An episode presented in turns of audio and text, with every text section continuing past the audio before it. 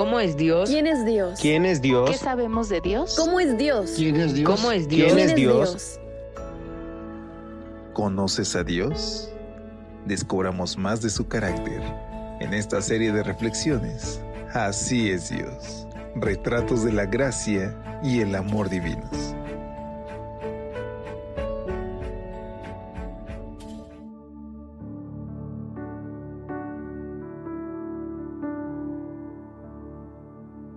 Hola, hola, ¿qué tal? Muy buen día. ¿Cómo te encuentras hoy? Estamos por iniciar un nuevo mes y hoy para mí es un gusto poder extenderte a nombre de todo el equipo de Evangelike una calurosa bienvenida a una edición más de este, tu espacio de lecturas devocionales para adultos.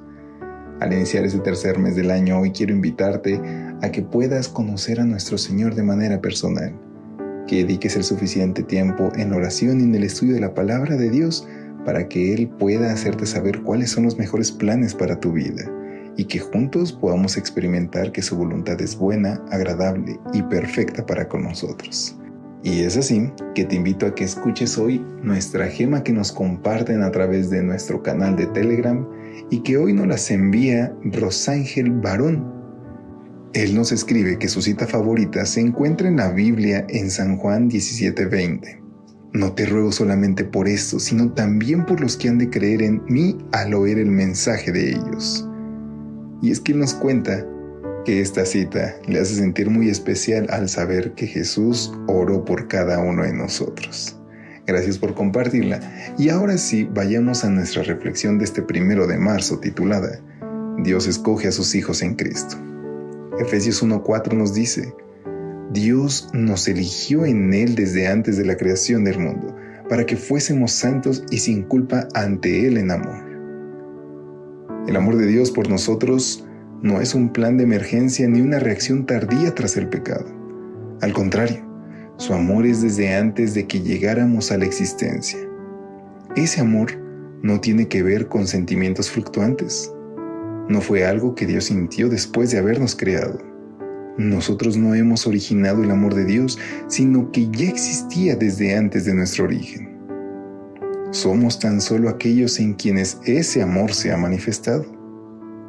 Fue ese amor autónomo y eterno lo que hizo que Dios decretara, antes de la fundación del mundo, que todas las personas que aceptáramos a Cristo como nuestro Salvador personal pasáramos a ser parte de sus escogidos para una vida de santidad. La Biblia no está diciendo aquí que Dios escoge a quienes, de entre los seres humanos, van a llegar a creer en Cristo, sino que a todos los que creen en Cristo, Él los escoge. Bíblicamente hablando, un escogido es toda persona que cree en Cristo. Al tomar la decisión de creer en el Hijo, el Padre nos da el privilegio de ser santos y vivir sin mancha. Pero, ¿cómo ocurre esto?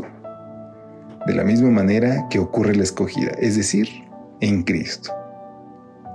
Un santo, querido amigo, es alguien que ha entregado el control de su vida a Cristo y ahora, habiendo renunciado al mundo y a sus caminos, se dedica a cumplir la voluntad de aquel a quien se entregó.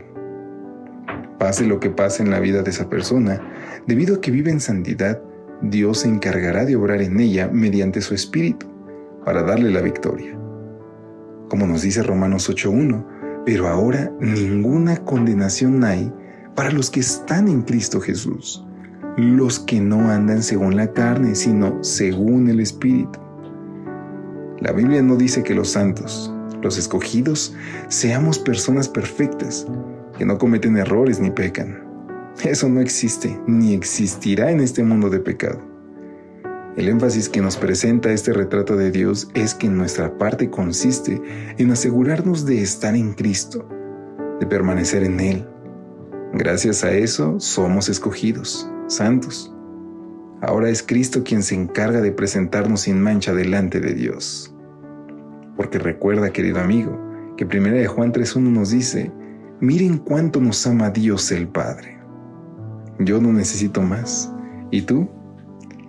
Y es así, queridos amigos, que hoy podemos recordar que somos escogidos por Dios. Por eso te invito a que te unas conmigo en esta oración. Querido Dios, gracias porque nos escogiste desde la fundación del mundo, porque incluso antes de que naciéramos, tú ya tenías un plan para nosotros. Por favor, sé con nosotros. Te agradecemos todo en el nombre de Jesús. Amén. Que Dios te bendiga. Hasta pronto.